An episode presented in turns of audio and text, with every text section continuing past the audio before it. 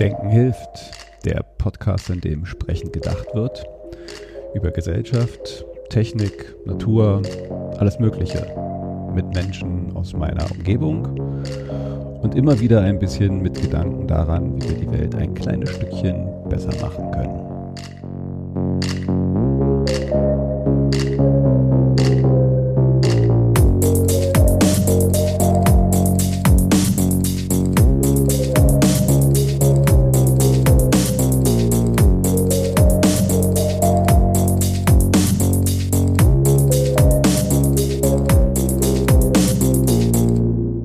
Willkommen bei Denken hilft. Ähm, Folge 61, ähm, die zweite Folge im neuen Jahr, im Jahre 2021. Nachdem die letzte Folge ein kleiner Rückblick war, ähm, will ich in dieser Folge und auch gerne in kommenden nach vorne blicken, in die 20er Jahre hinein. Ähm, dazu habe ich heute einen ganz besonderen Gast, Dr. Udo Knapp, den die eine oder andere Zuhörerin, Zuhörer vielleicht auch, äh, also ich äh, habe Udo Knapp vor allen Dingen kennengelernt als Spitzefeder bei Futur 2 als Kommentator oder äh, in Taz äh, Kommentaren. Ähm, und wir wollen heute, wie gesagt, äh, in die 20er gucken, ein bisschen in die Zukunft, weil ich das Gefühl habe, dass die 20er ein äh, Jahrzehnt des Wandels werden. Es gibt so viele Themen, die ganz äh, stark reif sind für Veränderung, Verwandlung, Wandel, der in der Luft liegt oder der schon begonnen hat. Und da wollten wir uns ein paar Themen vornehmen. Heute vor allen Dingen uns ein bisschen fokussieren auf den Arbeitsmarkt, äh, auf dieses Themengebiet. Aber ähm, Herr Knapp, vielleicht stellen Sie sich noch mal ganz kurz selber vor und ich frage noch mal so ein bisschen nach. Ja, guten Abend. Äh, ich bin äh, schon etwas älter. Ich habe äh, war im öffentlichen Dienst lange. Ich war bin Teil der Studentenbewegung gewesen. Ich war dann anschließend im öffentlichen Dienst. Dann war ich in Amerika, dann war ich bei den Grünen, dann habe ich äh, erst für die Landesregierung in äh, Schwerin gearbeitet, dann war ich stellvertretender Landrat auf Usedom und auf Rügen, dann war ich Abteilungsleiter im Finanz- und im Bildungsministerium in Schwerin und schließlich im Innenministerium äh, in Berlin dann habe ich, äh, ja, bis, und ich durfte bis 69 arbeiten. Ich hätte es auch gerne weitergemacht. Das ist äh, ziemlich albern, dass man dann aufhören muss zu arbeiten. Aber so ist das nun mal. Die anderen hören ja alle mit 65 auf, aber damit wird es auch bald vorbei sein. Da sind wir ja schon fast im Thema. Ähm, aber und seitdem sind Sie jetzt an, unter die Publizisten gegangen? Oder wie Ach, war so der Wandel nein. zur Publizismus? Nein, nein. Ich habe mein ganzes Leben lang auch. Ich habe für, für, viele Zeitungen geschrieben. Äh, ich habe immer publizistisch gearbeitet, auch für, für den Rundfunk. Und äh, deshalb bin jetzt nicht, ich habe nach der Zeit, nach dem Aufgehören, habe ich äh, hier Genossenschaften unterstützt bei der Wohnungsbaugenossenschaften, habe äh, Fischereipolitik begleitet, äh, was weiß ich, also äh, Selbsthilfeinitiativen, Jugendpolitik, also ich bin immer zu beschäftigt. Und eigentlich finde ich es albern, dass man äh, aussortiert ist. Aber ich fühle mich nicht aussortiert, aber es ist schon ein Unterschied gegenüber früher, wo man institutionell eingebunden wäre. Jetzt muss man mehr selber was tun, damit man dabei ist. Das ist schon schwieriger und eigentlich überflüssig, aber egal. Hm. Ähm, also, wie gesagt, ich äh, habe sie durchaus sehr rege wahrgenommen jetzt als Publizist. Also, das ist ja auch immerhin schon etwas eine Beteiligung an diesem gesellschaftlichen Geschehen. Ähm, aber Sie haben ja gerade schon so, so ein Stichwort gegeben, äh, aussortiert mit äh, 69. Da sind wir ja schon im, im Arbeitsmarkt drin gewesen. Äh, oder, oder könnten wir jetzt mal so als kleine Brücke vielleicht zum Thema Arbeitsmarkt nehmen. Da, ähm, also der, der, der Wandel am Arbeitsmarkt ist ja kein neuer. Das ist auch bestimmt keiner, der jetzt äh, in den 20ern beginnt. Der, der ist ja schon, also äh, sowieso permanent im Wandel und, und hat schon einige große Wandel durchlebt. Also die, die, Zeit, die Sie ja jetzt so auch in Ihrer politischen Karriere abgedeckt haben, der hat ja auch einiges gesehen. Wenn ich jetzt nur mal so zurück zum großen letzten, die, die, ich weiß gar nicht, ob man das, äh, die, die Hartz-IV-Reform, die damals Schröder eingeleitet hat, als so letzte große Arbeitsmarktreform sehen kann. Aber äh, zumindest ist es mir so, so die be bewusste letzte große Veränderung, die es da so gab.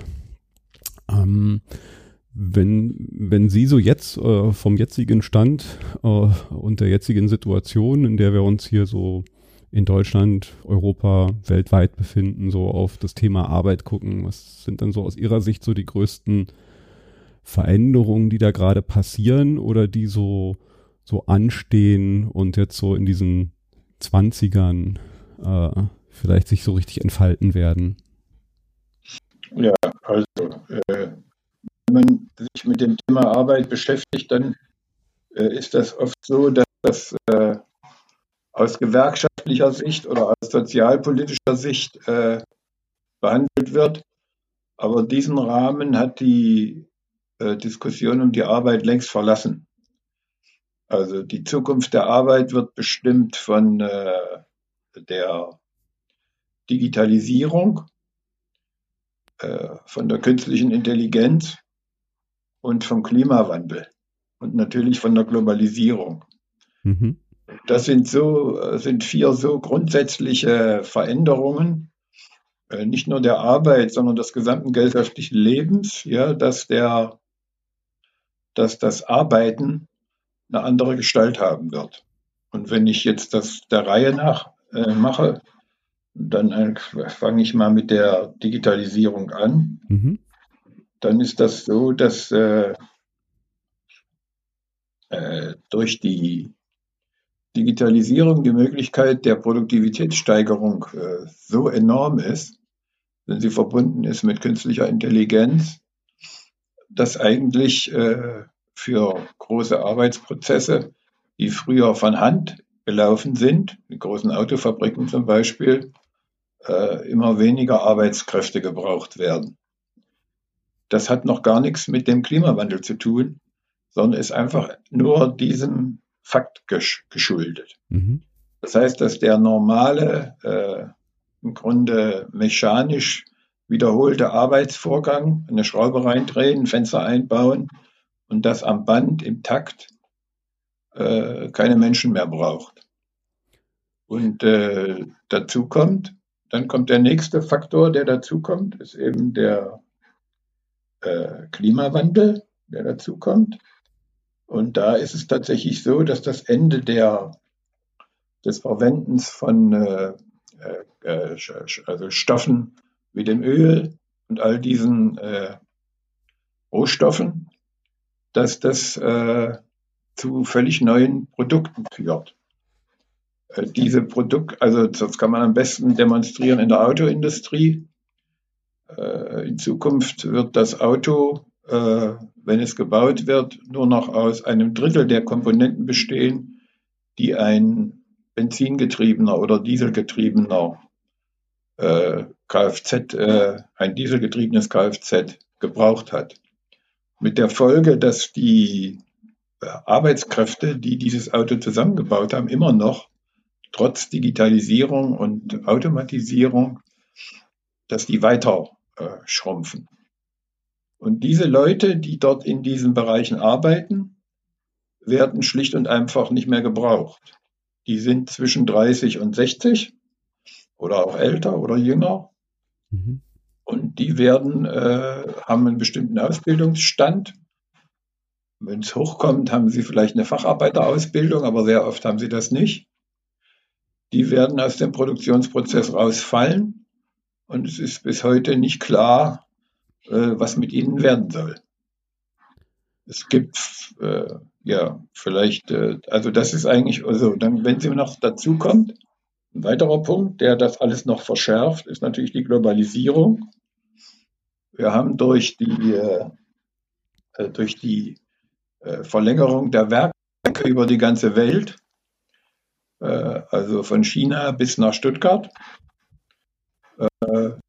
die Folge, dass äh, äh, bestimmte Massenproduktion mit einem niedrigeren Qualifikationsniveau äh, in China, aber auch in Bangladesch oder in Vietnam oder teilweise auch in Südamerika tausendmal billiger produziert werden können auf dem Rücken der Leute, die dort arbeiten.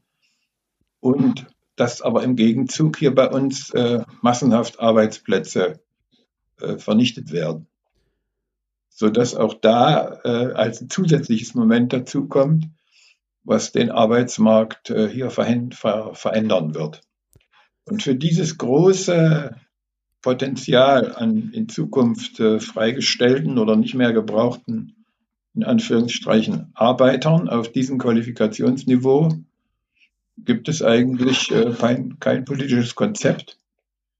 Und äh, dies, äh, so sagen wir mal so, und das äh, ist jetzt, ich habe es jetzt an der Autoindustrie beschrieben, aber den gleichen Prozess kann man eine Stufe höher äh, in der Angestelltenkultur äh, nachvollziehen. Hm. Also äh, ganz viele äh, Tätigkeiten auf dem Angestelltenniveau von der Buchhaltung äh, bis zur Lagerplanung, äh, Terminplanung, äh, was weiß ich, was da alles ist, alles diese verwaltenden, organisierenden Tätigkeiten sind ganz leicht mit Digitalisierung automatisierbar.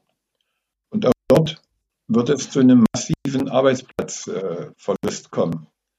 Und das Problem ist, dass bei den Arbeitern, die ich vorher gesprochen habe, bei der Autoindustrie, zum Beispiel, das könnte ich aber auch auf andere Bereiche, also Stahlindustrie ist weg, Kohleindustrie ist weg, äh, sowas, Ölindustrie ist weg.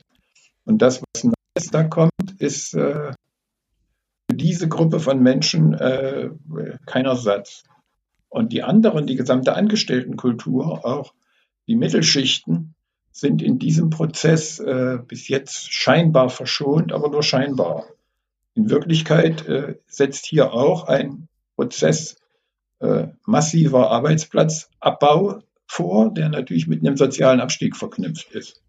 Was äh, beides, beide Punkte bringen hohen sozialen äh, Sprengstoff und Perspektiven dafür gibt es nicht. Jetzt könnte man ja sagen, also diese Entwicklungen an sich sind ja, man könnte ja auch sagen, eigentlich nur so eine Überspitzung, e-, etwas, was schon seit langem passiert. Also äh, Fließbandarbeit, äh, die die Maschinen, äh, äh, die die Maschinen in, in Fabriken, die Arbeitsplätze kosten. Das ist ja auch nichts Neues und es gab immer einen gewissen Shift in andere Bereiche hinein. Künstliche Intelligenz jedoch, hatten sie ja auch gesagt, so macht es, zieht diese Verwandlung äh, des Arbeitsmarktes auch in ganz andere Bereiche rein, die vorher vielleicht nicht so betroffen waren. Jetzt denke ich so ein bisschen, ich glaube, es war Keynes, der ja damals schon äh, gesagt hat, dass eigentlich ja auch ein, ein Ziel dieser, ähm, dieser Entwicklung ja auch ist, dass ich zukünftig eigentlich gar nicht mehr arbeiten muss. Also es gab, glaube ich, auch immer so eine gewisse äh, Vision, dass äh, uns die Technologisierung auch dahin bringen wird, dass eigentlich äh, wir Menschen ähm, so gut wie keine Arbeit mehr tätigen müssen. Das machen die Maschinen und wir könnten so ein bisschen wie, äh, ich glaube, Karl Marx es beschrieben hat, vormittags äh, äh, Hirte, Fischer und ich weiß jetzt gar nicht, was er da beschrieben hat, aber unser Leben anders gestalten. Gäbe es nicht die Möglichkeit oder was steht dem eigentlich in Wege, dass wir äh, diese Vision Realität werden lassen, wenn es jetzt wirklich an diesen Punkt kommt, dass die Maschinen wirklich sich in alle Bereiche, äh, die bisher noch von Menschen getätigt werden müssen, äh, äh, reindrängeln und uns in, in Anführungszeichen die Arbeit abnehmen. Man könnte es ja auch nicht wegnehmen, sondern vielleicht abnehmen nennen. Warum können wir nicht äh, vielleicht halt auch Nutznießer dieser Entwicklung sein? Oder könnten wir das nicht auch? So. Also ich bin da skeptisch. Also, oder jedenfalls gibt es keine Bilder davon, was das sein sollte. Ja, diese Vorstellung, äh, die, die, muss man ja auch auf zwei Beine stellen. Also will sagen, äh, äh, unsere Konsumgewohnheiten und unser Lebensstandard hängt am Einkommen. Und die Warenproduktion, also der Konsumwaren oder was weiß ich, oder die Art und Weise, wie wir leben, braucht einfach Geld. Und das Geld muss erarbeitet werden in dem Güter produziert werden und die muss jemand anders kaufen. Und wenn ich das alles aufhebe, ja, und äh, äh, dann stellen sich viele systemische Fragen, die völlig ungeklärt sind. Ja, und diese Vorstellung, dass Menschen, die, also jetzt äh, diese Vorstellung, dass man dann äh, meinetwegen mit einem Grundeinkommen ausgestattet glücklicher ist, die halte ich für sehr problematisch, weil äh, für viele äh, ist seit, äh, was weiß ich, grundsätzlich immer das Arbeiten der Mittelpunkt des Existierens. Kann man zwar sagen, Familie ist wichtiger, aber das Arbeiten ist die Selbstverwirklichung. Da leistet man was, bringt was nach Hause, da gehört man in der Gesellschaft dazu, da hat man einen Platz, da kämpft man um Aufstieg oder um Abstieg, da baut man was oder irgendwas und dann soll man alles äh, selber bestimmen. Da gibt es immer Leute, die das von der Nischenkultur her betrachten. Besonders Grüne lieben das, ja, die sagen, oh ja, schreiben alle Gedichte oder wir malen oder wir häkeln oder wir machen Sport, was da wohl alles was. Aber das ist kein Lebensinhalt. Das ist äh, Ausweichen vor der Realität oder sich als was Besonderes fühlen. Aber mit der Mehrheit der Menschen äh, hat das nichts zu tun. Hier muss eine andere ja. Muss denn unbedingt die, also ich glaube auch, dass in einer Zeit, in der äh, Maschinen, sage ich jetzt mal, äh, äh, die, die, die herkömmlichen Jobs, die äh, entlohnt werden, übernehmen, ähm, wird, glaube ich, kein Mangel an Arbeit herrschen. Also ich denke jetzt einfach mal äh, beispielhaft an den ganzen äh, äh, Pflegebereich. Also wenn wir in einer Gesellschaft leben, die immer älter wird, äh, äh, wir sehen es ja jetzt schon, wie das Thema äh, Pflege ein wichtiges ist, wo, wo mehr Arbeit da ist, als im Moment äh, Leute zu kriegen sind, auch weil es halt schlecht bezahlt ist kann es nicht vielleicht auch da dann einfach einen Wandel geben, so wie damals die Maschinen, als sie die Bauern von den Feldern vertrieben haben, äh, diese Menschen, die vorher Feldarbeit geleistet haben, halt auch in andere, dann in die, Masch in die Fabriken gegangen sind? Äh, wäre das nicht vielleicht auch ein, ein Shift von äh, Menschen, die vorher solche Arbeit äh, vielleicht auch in andere Bereiche gehen, die die da sind, die glaube ich auch weiter gebraucht werden und wo es halt bestimmt eher weiter Menschen braucht. Also erstens mal ist das so, wie Sie das formulieren, ein bisschen lustig, ja, weil äh, also die Bauern, wenn Sie das schon als Beispiel nehmen, waren Leibeigene. Und die Leibeigenschaft ist, äh, also in Preußen zum Beispiel, äh, nach Napoleons äh, Revolution aufgehoben worden. Und dann sind die Leute in die Städte gegangen, weil sie endlich frei sein wollten. Und dann haben sie in den Städten äh, angefangen, äh, sind sie dann ausgebeutet worden und ist die Arbeiterklasse entstanden. Und dann äh, müssen Sie ja nicht vergessen, dass es 150 äh, Jahre lang äh, Kampf äh, der Arbeiter gab, bis es einen Sozialstaat gab, bis es ein einigermaßen ausgewogenes Verhältnis gab und bis sich daraus ein Kapitalismus entwickelt hat mit einer sozialen Marktwirtschaft, der also einigermaßen akzeptable humanitäre Standards entwickelt hat, ja, also auch Erwartungen. Mhm. Dazu gehört ein Bildungssystem, darüber haben wir noch gar nicht geredet, ja. Müssen Sie auch nicht vergessen, also bis dahin, äh, bis die in die Städte kamen und dann nochmal 100 Jahre weiter, äh, durften Frauen gar nicht in die Schule und weiß der Teufel alles was, ja, also Bildung gab es gar nicht. Und jetzt ist es so, dass es ein Ziel, dass diese, dass die Arbeitswelt durch den Kampf der Arbeiter und der Gewerkschaften und natürlich auch der Vernunft der Unternehmer so zivilisiert ist, dass äh, eigentlich ein ausgeglichenes Verhältnis da ist. Nur jetzt kommt durch die neuen Technologien, äh, wird dieses Bündnis, dieses erfolgreiche gemeinsame, äh, nicht nur auf den Kopf gestellt, sondern es wird aufgehoben. Und es gibt äh, natürlich mittlerweile einen Sozialstaat, einen entwickelten, bei uns zum Beispiel, aber äh, der reicht natürlich für die, äh, für den, äh, also für den Ausgleich dessen, was jetzt an verloren geht, einfach nicht aus. Denn wenn Sie sagen, die Leute können ja in die Dienstleistungen gehen, zum Beispiel in die Pflege, dann müssen Sie sich doch überlegen, wo das Geld äh, für die Pflege herkommen soll. Denn das sind ja keine produktiven Tätigkeiten, Pflegen, sondern das sind konsumtive Dienstleistungen.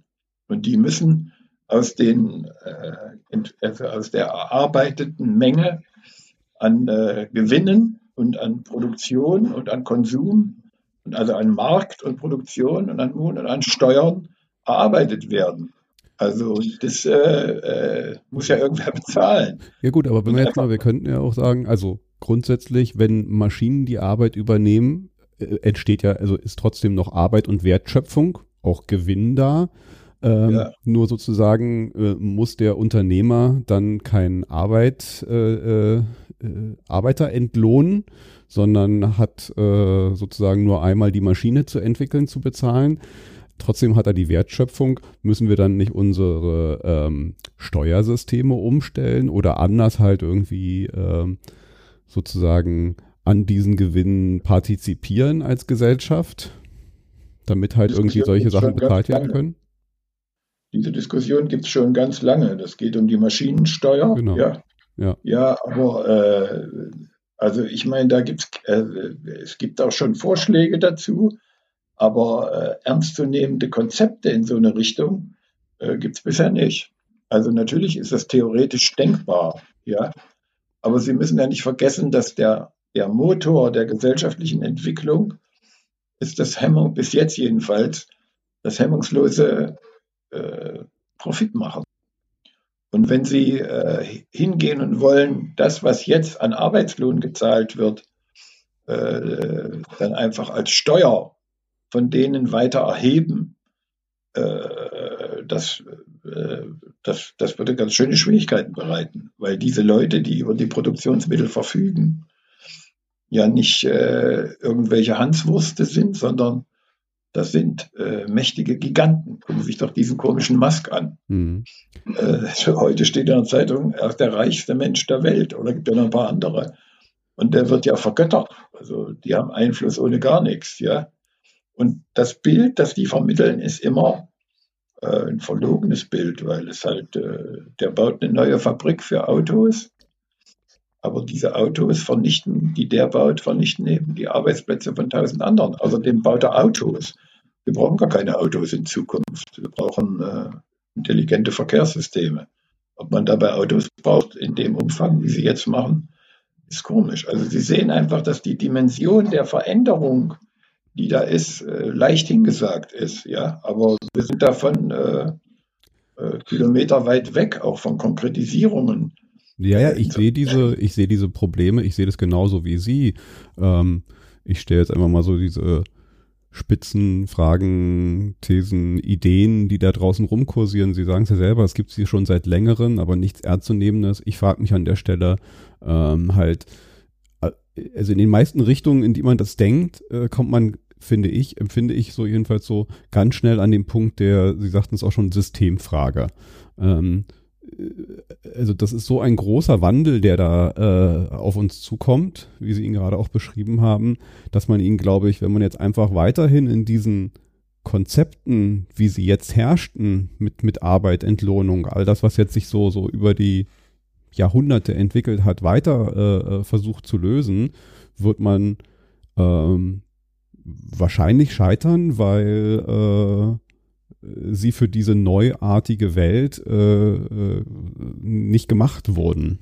Und naja, dann stellt also, sich eine Systemfrage. Ich frage mich nur, welche Art von ja, äh, aber ich meine, das ist also bei der Systemfrage, da wäre ich immer hellhörig. Ja. Also erstmal ist das so, dass, äh, das sehen Sie ja jetzt bei Corona, dass dieses System, jedenfalls äh, unseres, äh, hervorragend funktioniert und die diktatorische Alternative bei den Chinesen, die funktioniert auch. Also äh, jetzt äh, Systemfrage, was soll das sein? Ja, also Enteignung der Kapitalisten oder irgendein Sozialismus hm, oder ja, Zynismus oder irgendwas. Naja, das, das ist ja immer sehr, sehr extrem dann gleich gedacht, irgendwie System. Nee, lass mich mal zu Ende sagen. Also äh, die, die, man kann die Frage ja einfacher stellen. Also wir, wir, der Wandel, der jetzt unterwegs ist, äh, ist ziemlich genau beschrieben. Auch die Konsequenzen sind genau beschrieben. Das ist sowohl beim Klima so, als auch bei der Digitalisierung, auch bei der äh, künstlichen Intelligenz, ja, mhm. und bei der Veränderung der Produktionsstruktur. Man weiß genau, was da unterwegs ist, ja. Die Frage ist einfach, wie man die, nicht einfach, ist die Frage, wie man, mit was für Strukturen man diesen Prozess äh, so gestaltet, äh, dass dabei nicht äh, äh Aufstände, wie sie gerade in Amerika zu beobachten sind oder wie sie bei uns auch zu beobachten sind, äh, in der Bevölkerung entstehen, die nicht mehr steuerbar sind. Also, und dann ist auch da unklar, was dann am Ende dabei rauskommen soll.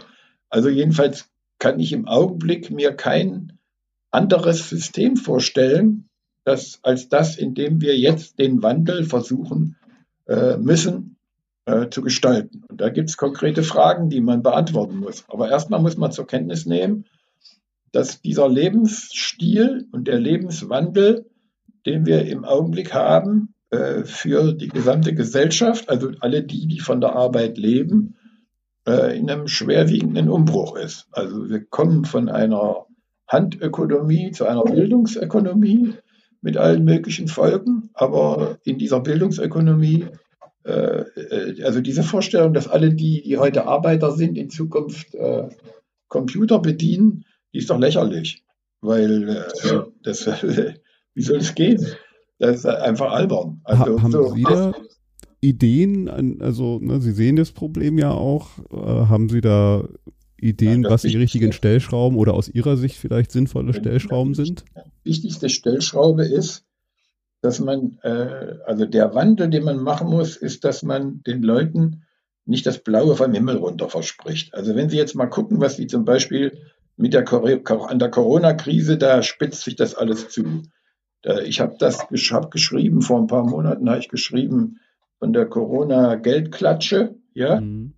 das vermittelt ja nur das Gefühl den Leuten, dass alles so bleibt, wie es ist oder alles so sein wird, wie es immer war. Und das ist natürlich äh, diese Haltung von Politik, ja, die äh, produziert nur Enttäuschung, weil sie das nicht befriedigen können. Das geht gar nicht. Natürlich können wir jetzt ein paar Monate äh, damit äh, weiterkommen. Ja, also äh, jetzt das Neueste ist, dass jetzt die Eltern, die zu Hause bleiben, um ihre Kinder zu versorgen, dass die äh, zehn Urlaubstage, bezahlte Urlaubstage extra kriegen oder 30 Urlaubstage extra kriegen und dass der Staat das bezahlt. Aber wer ist denn der Staat? Der Staat äh, sind die Steuerzahler. Also, wenn man das alles bezieht, wenn ich das, diesen selben Mechanismus versuche, mal ohne Corona zu beschreiben und auf den Wandel, in dem wir uns bewegen, hin äh, diskutiere, dann muss es einen Sozialstaat geben, der diese Leute, die mehr gebraucht werden oder die keine Perspektive haben, trotzdem sozial so versorgt, äh, dass ihnen die Lust am Aufstand, die Lust am Faschismus, die Lust an der Diktatur, die Lust am Morden, die Lust am bloß Fernsehen gucken und alles, was da Negatives ist, äh, Frauen erschlagen oder weiß der Teufel was, vergeht. Und das ist eine Frage von politischer äh, Fantasie. Aber da sehe ich wenig. Wäre das nicht dann, also ne, zum einen müssten diese Personen ja dann äh, so aufgefangen werden, dass sie halt nicht in eine Armut abrutschen. Also dann sind wir ja wieder bei einem Geldthema und auch wenn es dann vielleicht anders benannt ist, ist das dann nicht wieder sowas wie ein ähm, Grundeinkommensthema, vielleicht in nein, einer anderen nein, Art? Nein. nein, also nochmal, wir haben ja schon ein Beispiel, wo das erfolgreich äh, in der Bundesrepublik gemacht worden ist. Das ist die Steinkohle, der Ausstieg aus der Steinkohle. Ja? Mhm. Der ist vor 30 Jahren beschlossen worden und dann ist der aber dadurch äh, gemacht worden, dass äh, erstmal sind die Steinkohlenkonzerne äh, natürlich entschädigt worden, die Besitzer, was ich ganz furchtbar finde. Aber das Wichtigere ist, dass die gesamte Steinkohlenbergarbeiter äh, Malocher, ja, mhm. Dass die vorzeitig in Rente geschickt worden sind.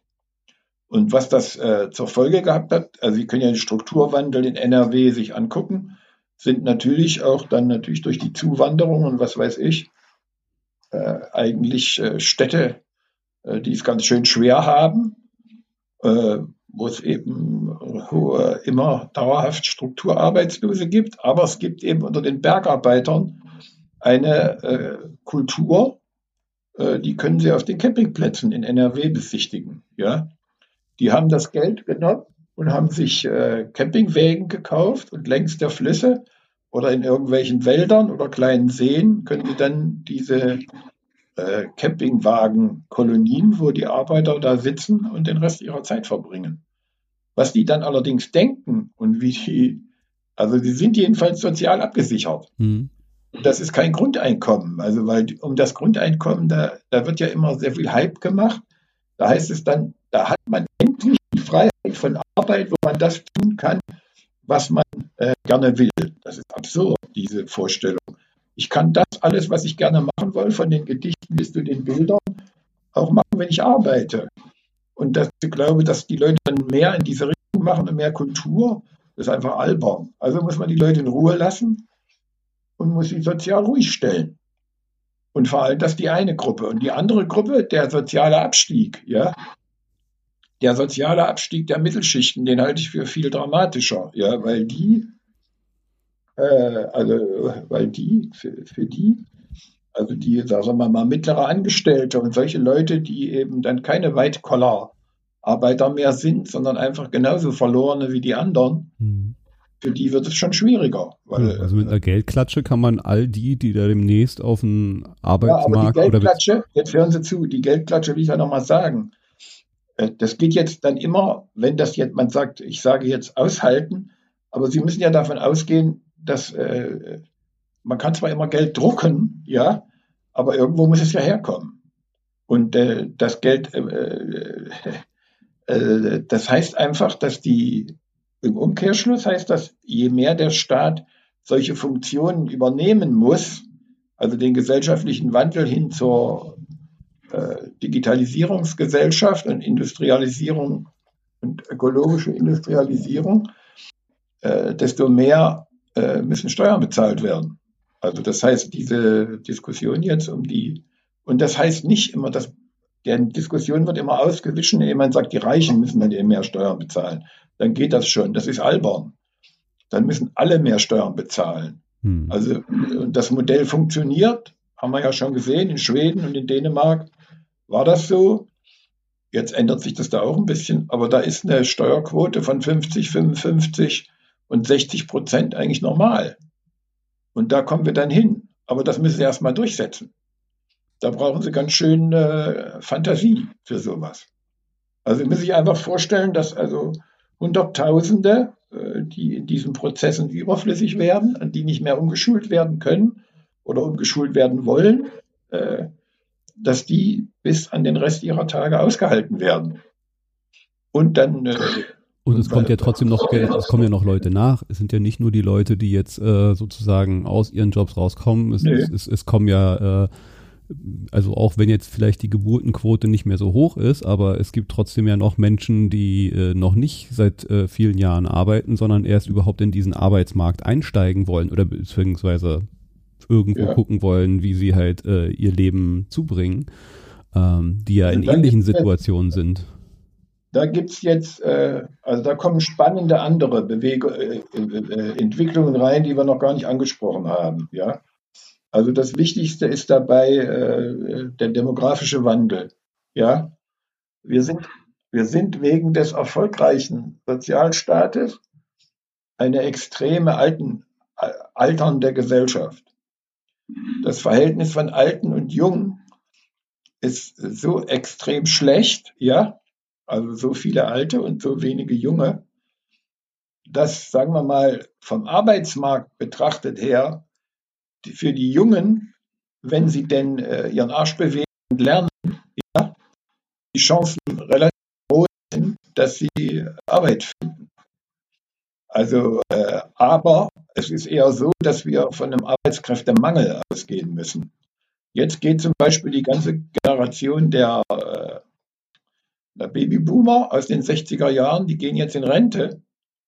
Und äh, es gibt ganz, in ganz vielen Betrieben, die es heute noch gibt und die auch noch bleiben werden und die eine wichtige zukunftsfähige Rolle spielen, äh, gibt es nicht genug Arbeits, äh, Arbeitsmenschen, die diese äh, ausfallenden Leute ersetzen können. Das ist ein echtes Problem. Deswegen brauchen wir eigentlich Einwanderung, damit diese Funktion erfüllt werden kann. So paradox das scheint. Auf der einen Seite fliegen welche raus, die nicht mehr gebraucht werden.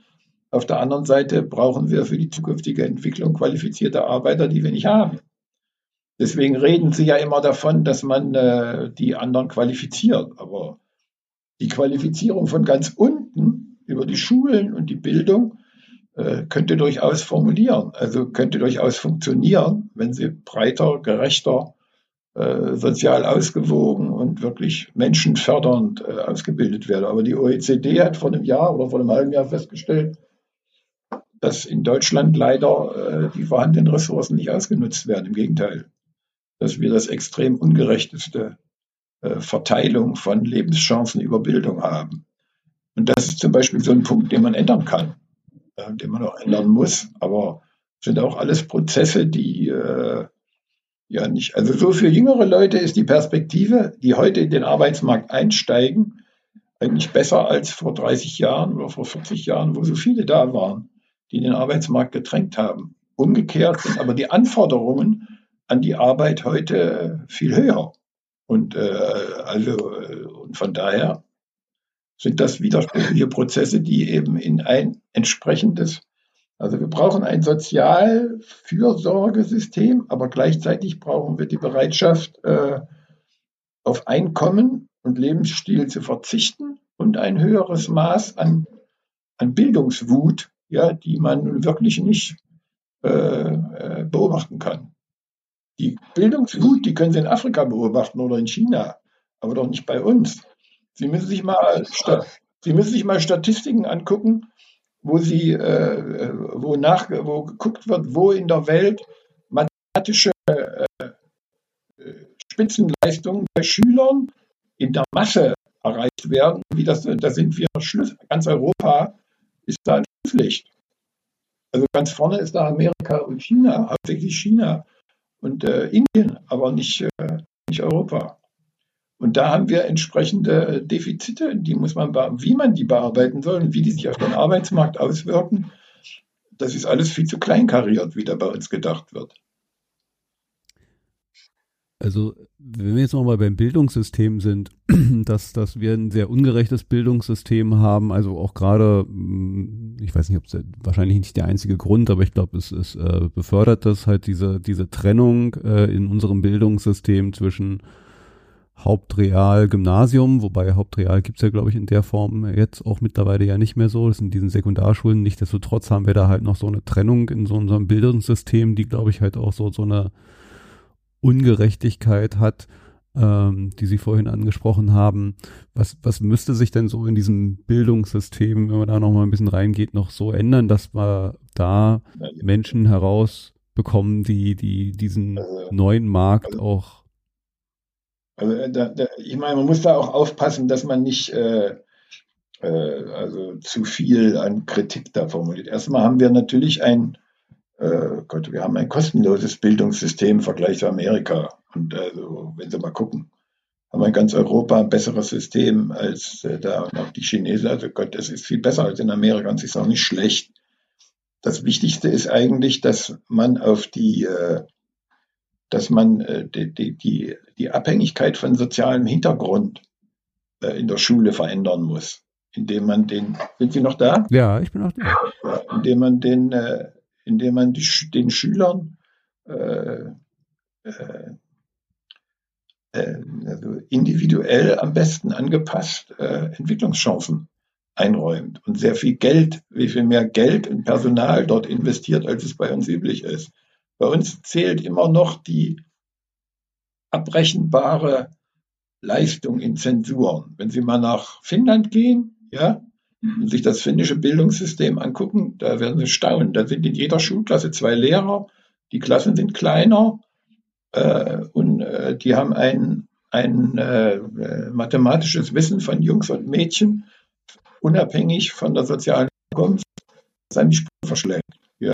Aber bei uns ist das immer noch so, wenn Sie gucken, äh, weiß ich, die Hauptschüler, die sitzen vorm Fernsehen und daddeln. Und bei den Besseren, da gibt es halt noch das Klavier und die Musik und vielleicht das eine oder andere Buch. Und äh, von diesem Hintergrund muss man die Schulen unabhängig machen, indem man sie mehr stärkt und ihnen mehr erzieherische Funktionen äh, überlässt, als das heute üblich ist.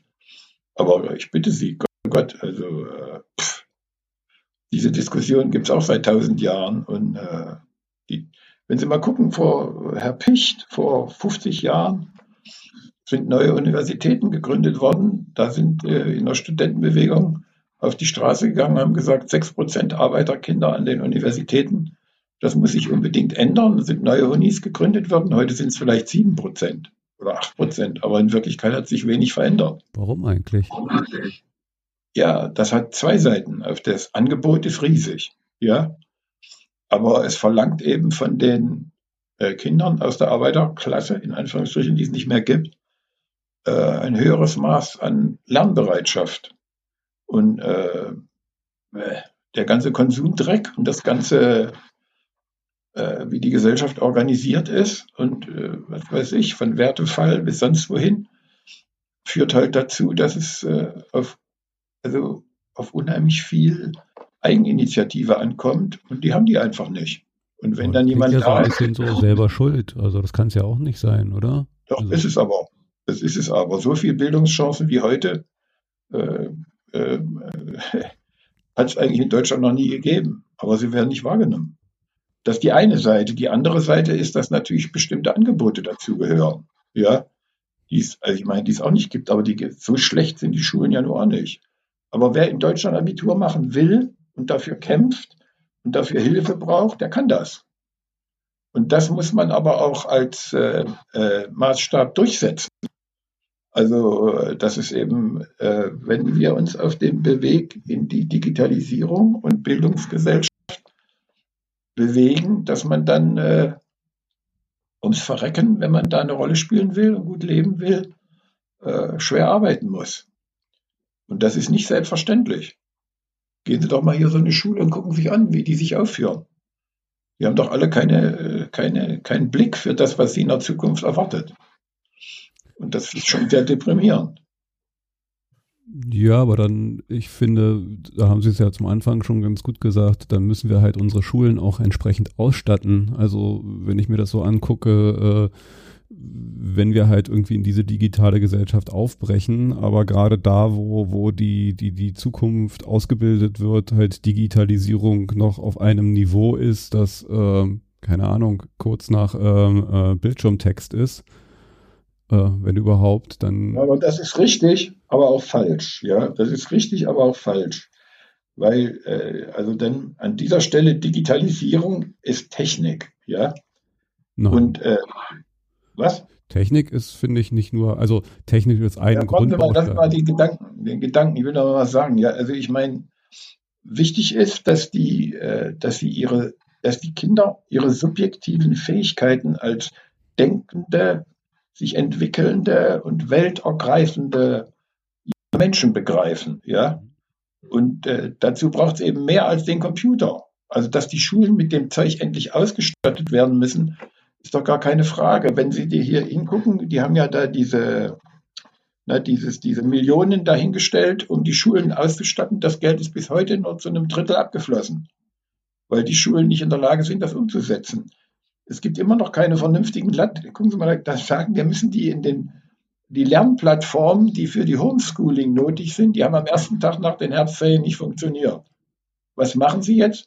Jetzt gehen Sie hin und suchen irgendwelche privaten Firmen, die Clouds aufbauen für die Schulen. Ja, das hängt eben, das ist auch wieder so ein Punkt. Natürlich muss man, kann man mehr Geld zur Verfügung stellen, aber das Geld ist an der Stelle nicht der entscheidende Punkt. Die Schulen brauchen Unabhängigkeit, die Lehrer müssen selber machen dürfen, was sie da wollen und äh, nicht von der Kultusbürokratie daran beschuriegelt werden und in bestimmte Richtung gedrängelt werden.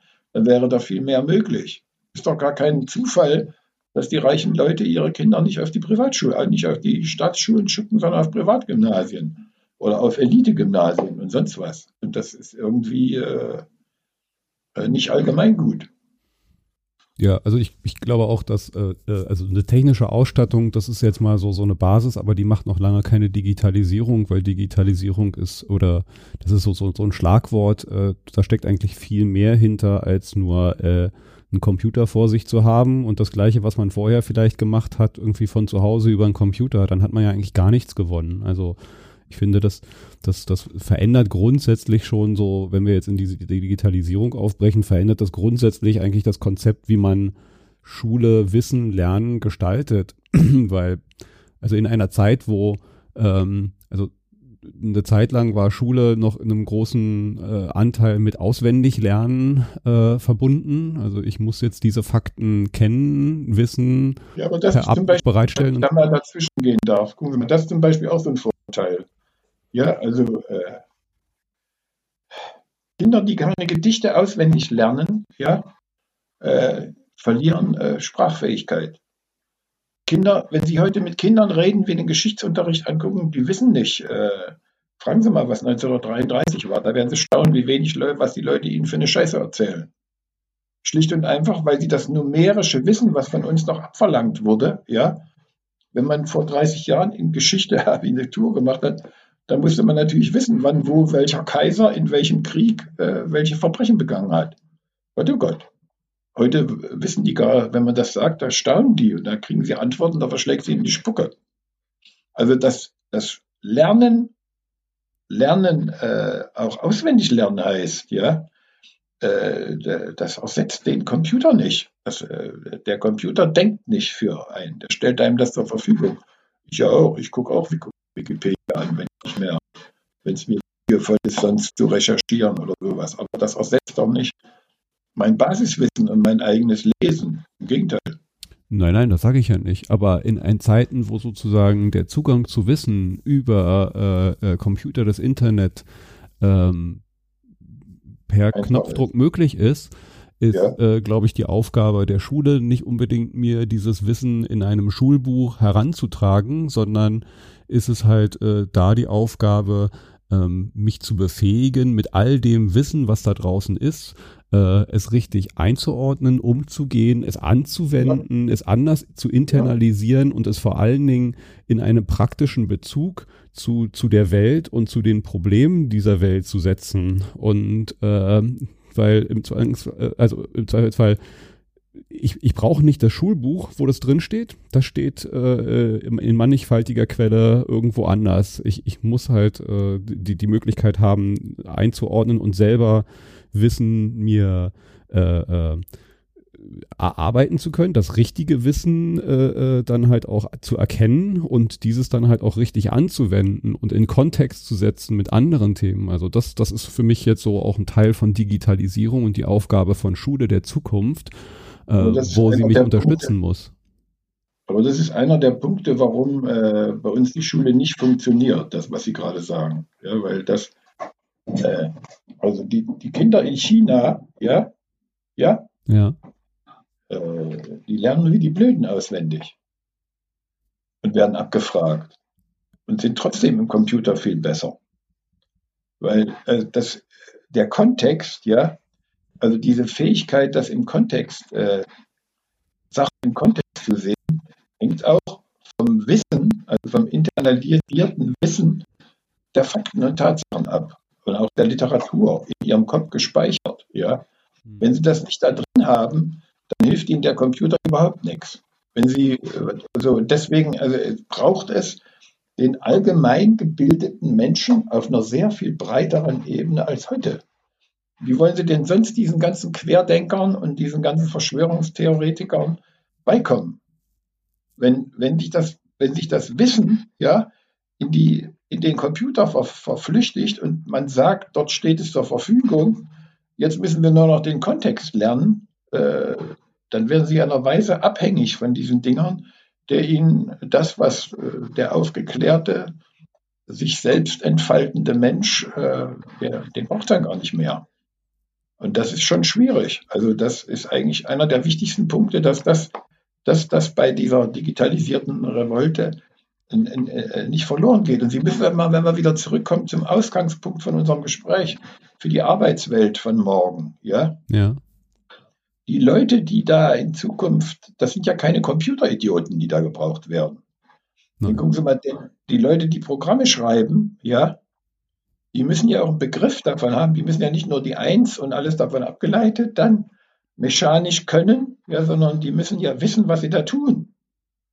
Und äh, das, äh, das geht eigentlich ohne Bildung äh, nur daneben. Ich meine, gucken Sie mal, das ist doch absurd, wenn Sie sich angucken, äh, dieser Facebook-Typ da, ja, Zuckerberg ist, glaube ich, da ist der, ja. Ja, Mark Zuckerberg.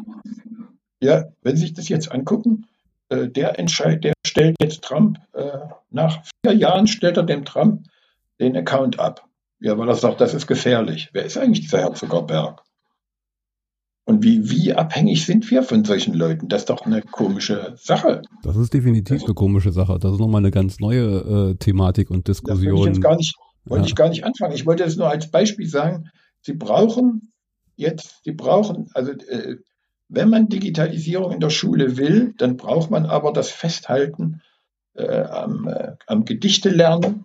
Äh, wir müssen eben lernen, äh, wie viel 5 mal 5 ist. Das hilft nichts. Und sie müssen auch Sprachen, aus, Sprachen, auswendig lernen. vor allem müssen sie den, den ganzen, äh, den ganzen äh, äh, Kodex der Literatur von der Philosophie bis sonst wohin und Naturwissenschaften irgendwie kennen, damit sie, als, äh, damit sie in dieser zukünftigen Gesellschaft als wirklich freie Menschen auch möglicherweise mit der freien Zeit, die sie haben, was anderes anfangen, als nur zu saufen oder irgendwie, was weiß ich, eben auf dem Campingplatz den Rest ihrer Tage zu verbringen.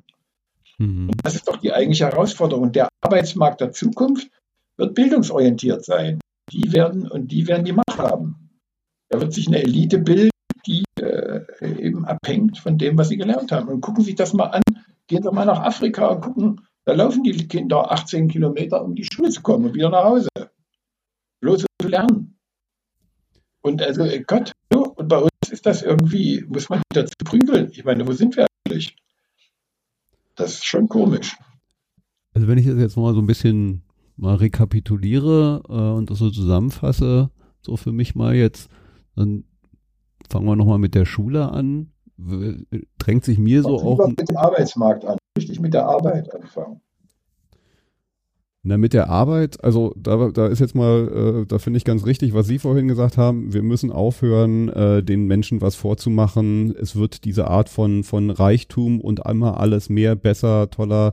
Ähm, also ich glaube, den Leuten rein Wein einschenken, dass die Zeiten sich ändern und, und sie halt auch in gewisser Weise äh, Entbehrungen mit sich bringen. Also das ist, ja. glaube ich, äh, das muss man einfach ja. klar sagen und da muss man die Leute drauf ja. einstellen. Ähm, das ja. finde ich auch. Das sagt bis jetzt keiner. Allen wird irgendwie so, so das Gefühl gegeben, ja, dann kommt irgendwie, weiß ich nicht, vielleicht der Green New Deal und alles wird anders, aber alles wird genauso toll und wir, uns wird es genauso gut gehen, wie es vorher ging. Das muss man, glaube ich, äh, den, den Zahn muss man langsam mal anfangen zu ziehen. Mhm. Ähm, das, das sehe ich auch so. Mehr Steuern. Ich finde auch mehr Steuern. Ähm, ich finde durchaus Aber für alle, nicht nur für die Reichen, für alle. Für alle. Nichtsdestotrotz muss man halt auch anfangen, an die Stellen ranzugehen, ähm, die äh, sei es jetzt mit Maschinensteuern, also da, da schlüpfen noch äh, viel zu viele durch. Das ist dann aber auch, glaube ich, keine Sache, die. Das ist ein anderes Thema. Genau. Das, das ist auch keine Sache, die Thema. nur in Deutschland gelöst werden kann. Das kann nein, man ja gar nicht hier nein. lösen. Nein, nein, nein. Ähm, aber, und wenn man das Sozialsystem haben will, dann muss man es auch bezahlen. Und das heißt, man, also das, was man bei uns hat, ja, über die Rente haben wir ja jetzt gar nicht geredet, ja, aber wenn man de, diesen Standard haben will, hier Krankenhäuser, soziale Versorgung und irgendwie sowas, dann muss man das halt auch bezahlen und dafür darauf verzichten. Und das heißt, ich muss eben hingehen und muss, wir bezahlen jetzt 20 Prozent des Einkommens für durchschnittlich für die Krankenkasse und Sozialversicherung, ja, dann sind es eben 30 Prozent. Gott, aber dafür kriegt er auch was. Und das wird hier immer vergessen. Die Leute regen sich darüber auf, dass sie so wenig Geld zum Verfressen haben, was auf der anderen Seite alles damit bezahlt wird, von Schulen bis Krankenhäusern und sonst wohin. Natürlich brauchen wir weniger Straßen. Das wäre gut, wenn sie da nicht das Geld feuern. Ja? Aber ich meine, warum wir jetzt unbedingt den TUI-Konzern mit staatlichem Geld hochhalten müssen, ist mir völlig rätselhaft. Ja? Also es wird einfach, wir verreisen halt nicht so viel und haben dafür ein ordentliches soziales äh, System, auch in Zukunft. Ist das schlimm? Außerdem kann man mit dem Fahrrad verreisen, wenn man unbedingt will. Oder zu Fuß gehen. Wie Goethe vor 500 Jahren. Also für mich ist das ja schon eigentlich das, also ich, ich betrachte das vielleicht ein bisschen anders, aber wenn ich von Systemwandel rede, dann ist das, was Sie gerade beschreiben, für mich schon ein System, das ist die Systemfrage, nämlich im Sinne von, Müssen wir in Zukunft irgendwie äh, dreimal im Jahr mit dem Flugzeug irgendwo hinreisen für 20 Euro am Wochenende nach Barcelona äh, oder all diese anderen Dinge, äh, die man sich jetzt so über die, die Jahre äh, äh, angewöhnt hat?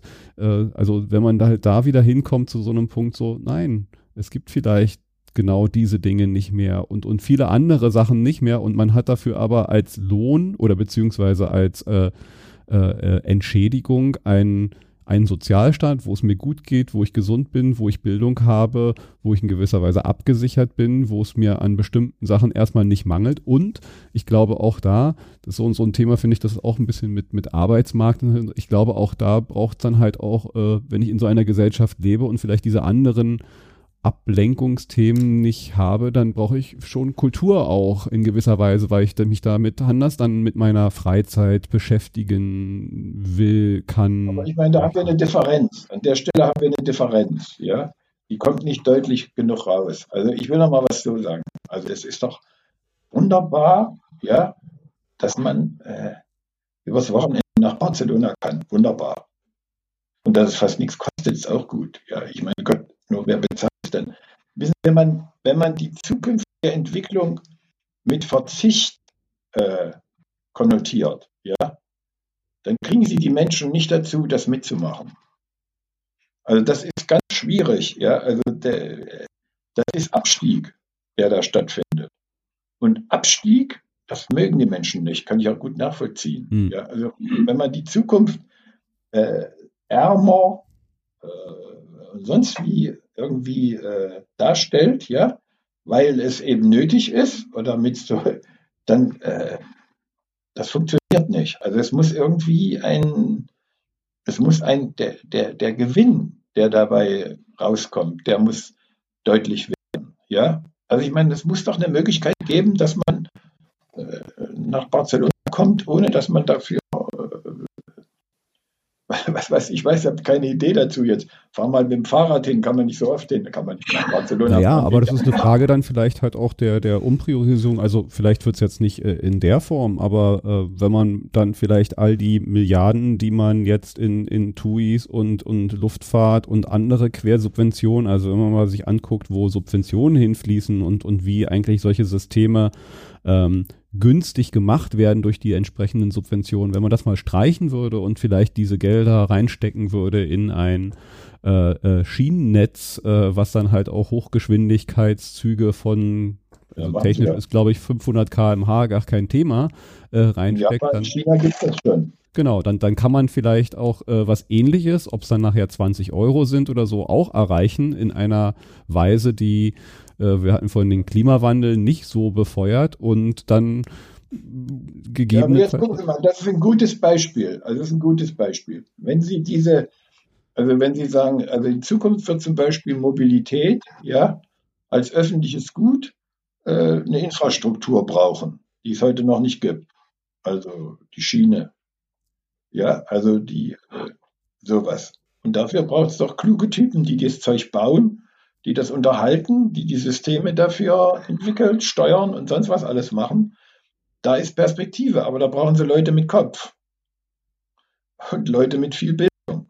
Und das ist eine Perspektive, die dafür lohnt es sich, äh, sich einzusetzen, ja.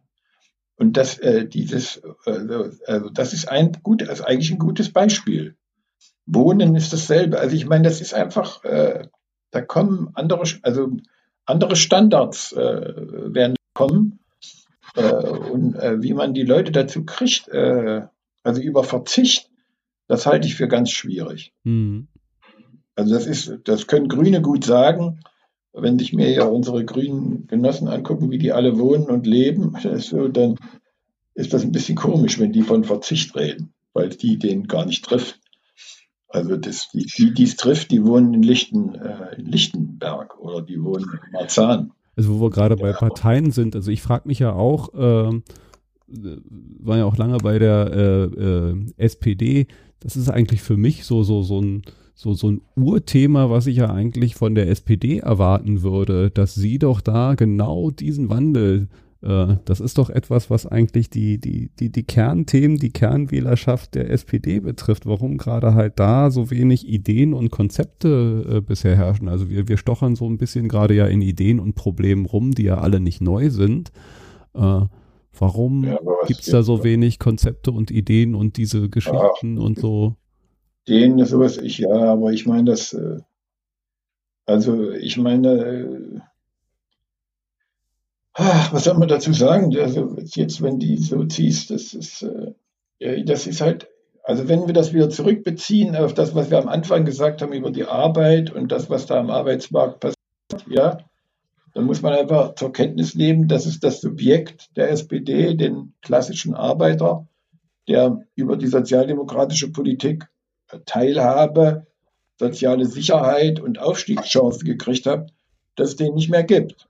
Ja. Also jeder, heute gibt es dafür, äh, früher hieß das Subproletariat, äh, Leute, die da äh, auf dieser Schiene gar nicht ansprechbar sind. Ja, die werden von der AfD angesprochen oder gehen nicht wählen oder sonst was. Also, dass die, und wie sich die SPD auf diese neue Situation einstellt, dann müsste sie äh, schwierig. Ja, sehen ja die da mal Konzepte entwickeln, die. Ach, da gibt es ganz viele Konzepte, aber ich meine, das ist eine machtpolitische Frage, die die Leute, das sind die Menschen, die die Partei ausmachen, die in einem, die in einem untergegangenen Bild von Zukunft hinterherlaufen. Und wenn sie das so weitermachen, Gott, dann bleiben sie halt bei 15 Prozent. Also ich meine, es ist einfach äh, schwierig. Wenn die jetzt hingehen, wie dieser Steffen Kühnert oder wie der heißt, ja, wenn der hingeht und sagt, ja, wir müssen jetzt für die gegen soziale Ungerechtigkeit kämpfen, das ist doch albern. Wo haben wir denn hier soziale Ungerechtigkeit? Natürlich gibt es die, aber ich meine, geht es hier irgendjemand schlecht? Verreckt hier irgendjemand? Gibt so viel öffentliche Hilfe, dass man eigentlich, äh, also da, wenn man da noch 100 Euro drauflegt, ändert sich gar nichts, ja. Dann wird die Arbeitslosengeld um 100 Euro erhöht oder was weiß ich, um 3,50 Euro. Daran ändert, das kostet unheimlich viel Geld, aber es ändert nichts, ja. Wichtig wäre eben, dass man die Strukturen in die, in die Modernisierung der Strukturen investiert und da die Leute hin mitnimmt. Also Mut auf digitalisiertes Leben machen und Mut auf Leben ohne Autos machen. Stattdessen bauen wir Elektroautos anstatt gar keine mehr. Ja. Alles andere ist äh, irgendwie komisch. Naja, aber das ist ja dann genau das, äh, äh, man muss ihn halt sozusagen eine neue, eine andere Welt schmackhaft machen, ja, und ihm davon erzählen und ihn dann halt ja. auch äh, zeigen, wie der Weg dahin gehen ja. kann. Ja, aber gucken Sie mal, das ist auch also Ihnen, also ich meine, was ist denn Ihre Perspektive? Verstehen Sie, früher waren die Sozialdemokraten identische Leute. Ja, das waren ja nicht, äh, sagen wir mal, Intellektuelle, die für andere Leute irgendwas gemacht haben. Also, äh, was weiß ich, Sozialarbeiterparteien, ja, sondern das waren identische Leute, die für soziale Gerechtigkeit äh, selber aus eigenem Antrieb äh, und aus eigenem Interesse aufgetreten sind. Bei den Konservativen, die wollten halt äh, den Wandel, aber nur den, der ihnen was nützt. Das ist Identität gewesen, aber das haben die nicht. Das haben die Sozialdemokraten. Wofür kämpfen die denn? Für wen kämpfen die denn?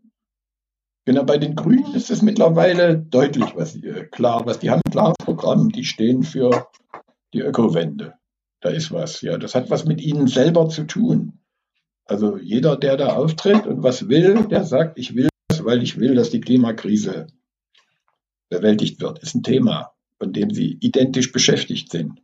Hm. Die CDU sagt mittlerweile, ja, wir wollen das auch, aber dabei sollen äh, die gegenwärtigen Verhältnisse möglichst erhalten bleiben. Gott, da hat man dann ein Tableau, auf dem man kämpfen kann. Aber äh, also diese, diese Frage nach den großen Konzepten, ja, äh, also wichtig ist, dass in der Politik Leute was, äh, also Urviecher äh, Führung übernehmen und sagen, was für sie selber glaubwürdig äh, richtig ist, ja. Und das gibt es nicht so viel. Ja, wobei, also ich will wollte den Punkt machen, dass eigentlich grundsätzlich, also ne, die Grünen haben oder sie stehen halt für das Thema, wir wollen eine Ökowende, wir wollen halt irgendwie das Klima retten und, und Dinge drumherum. Ich meine, sie sind ja jetzt breiter aufgestellt, aber das ist natürlich so, so, so ein Kernthema. Dafür stehen sie, da nimmt man sie für wahr, da werden sie mit identifiziert, das ist in gewisser Weise Identität. Ähm, und so hat, finde ich, grundsätzlich gibt's, wir haben jetzt über Arbeit und den Arbeitsmarkt geredet und der halt äh, so, so unter extremem Wandel äh, steht. Und für mich ist die SPD halt äh, die Partei der Arbeit, der Arbeiter, also da, die verbinde ich ganz stark damit. Aber gerade diese Partei und dieses Thema, was da eigentlich jetzt so, so, so dränglich, also in den Zeiten, wo es halt die, die Fabriken und die Ausbeutung in den Fabriken gab, da waren sie ja da und da haben sie sich genau dafür eingesetzt. Eigentlich gäbe es jetzt da auch wieder ein Thema. Das ist anders als jetzt zur Zeit der industriellen Revolution, wo man sich gegen die Unternehmer für soziale Gerechtigkeit einsetzen musste. Es ist ein anderes, aber es ist ja, finde ich, trotzdem noch eins, was leicht mit dem Kernthema der SPD verknüpfbar wäre. Und deswegen wundert es mich halt immer so sehr, dass dann doch so ja, wenig eigentlich da kommt. Es ist, halt nicht, es ist nicht leicht verknüpfbar, weil früher war das einfach. Der Arbeiter kriegte eben nur 3,50 Euro und keine Krankenversicherung, ja. Und die Kinder konnten nicht in die Schule gehen, weil äh, sie keine Schuhe hatten. Also Gott. Und das ist alles erreicht.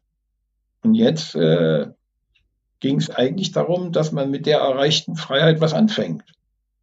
Und da hilft es nicht, wenn man noch 10 Euro drauflegt. Also das, sondern man muss dann grundsätzlich anders äh, damit umgehen. Also jetzt, äh, was soll ich jetzt, wie, aber wissen Sie, was wir jetzt, das Gespräch äh, weitet sich zu sehr genau. aus. Genau, also wir haben ja eigentlich schon mal einen ganz guten das wären vielleicht nochmal die nächsten Themenbereiche, die wir da anschließen könnten in einem anderen Gespräch. Ich meine, grundsätzlich haben wir ja schon mal ganz gut den Arbeitsmarkt mal zumindest auf jeden Fall mit seinen Problemen und seinem Wandel beleuchtet. Die Lösung. Darauf, ja, wenn Sie das jetzt redigieren, müssen Sie das sehr da um das, äh, also dieses, dieses Meandernde, ja, das müssen Sie da ein bisschen rausholen. Ach, ich finde das, also mein, das Prinzip von diesem Podcast, äh, Denken hilft, ist ja auch, der Untertitel ist Sprechend Denken. Und in gewisser Weise ist das, finde ich, auch so ein bisschen der Charme, dass man halt so äh, auch okay. mal ein bisschen in Gedanken durchmeandert äh, und, und ähm, okay. im Zweifelsfall auch nicht zu einer Lösung kommt. Äh, das nee, ist natürlich, keine, ja. also äh, die gibt's nicht. Aber äh, in diesem Gespräch denkend, äh, sprechend, mal so den einen oder anderen Aspekt da beleuchtend, fand ich auf jeden Fall sehr äh, interessant. Auch wenn es äh, so wenig Lösungen bisher gibt äh, oder beziehungsweise fraglich ist, ob die Lösungen, die da draußen rumschwirren, die Lösungen sein können. Okay.